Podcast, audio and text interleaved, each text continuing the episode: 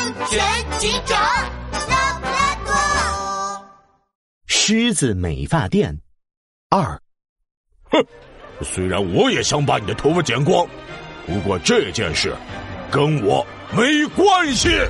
大猩猩红着脸把帽子扣回脑袋上，鼻孔里喷出两团气，脸颊也气得一鼓一鼓的。拉布拉多警长，他说他想把咱的头发剪光，一定是他，你快把他抓起来！拉布拉多警长却指了指大猩猩挎在手臂上的篮子，大猩猩的小篮子里还有带土的新鲜蔬菜，而且他手上有泥土，很可能是刚拔完菜从地里过来的。没错，我刚摘完蔬菜，看到这里挤了那么多人，就过来凑热闹了。哎呦呦，除了大猩猩。你还和其他人吵过架吗？这这，呃，咱上次不小心把长臂猿一边的眉毛剃了。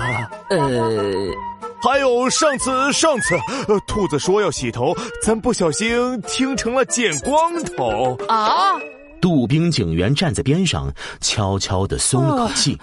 哎呦呦，没想到美发师老板工作的时候稀里糊涂的，真是可怕。还好我前几天在加班，嗯，没空过来做发型。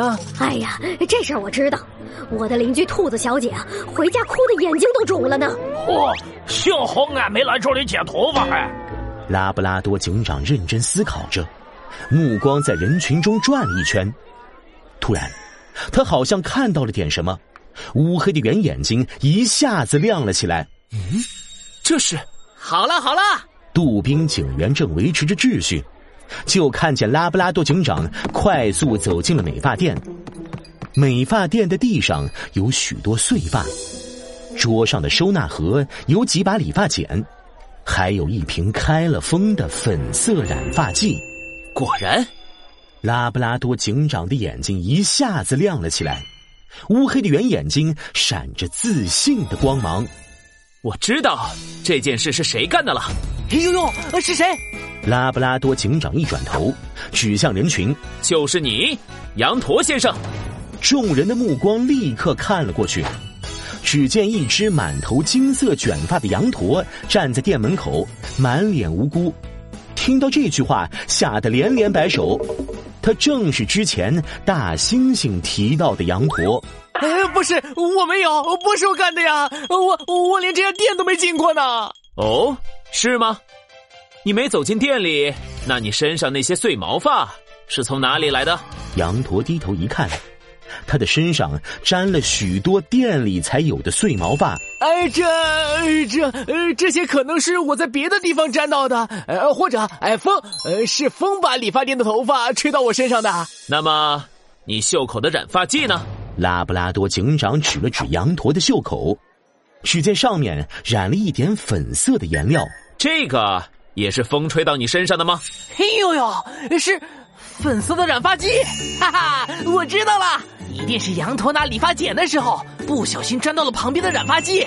哼，只要对比下羊驼袖口的粉色颜料和店里的染发剂，就能知道它们是不是一样的啦。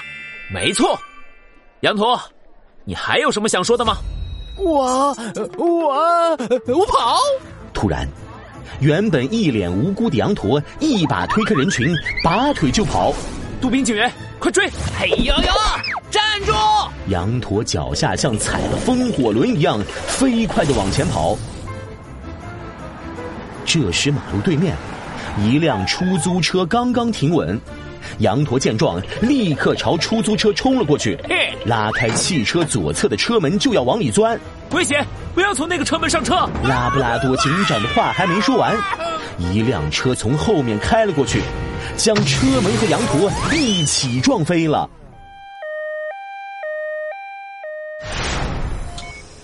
医院里，羊驼头上、手上、脚上都包了一圈圈白绷带，看起来就像一只白胖胖的大粽子。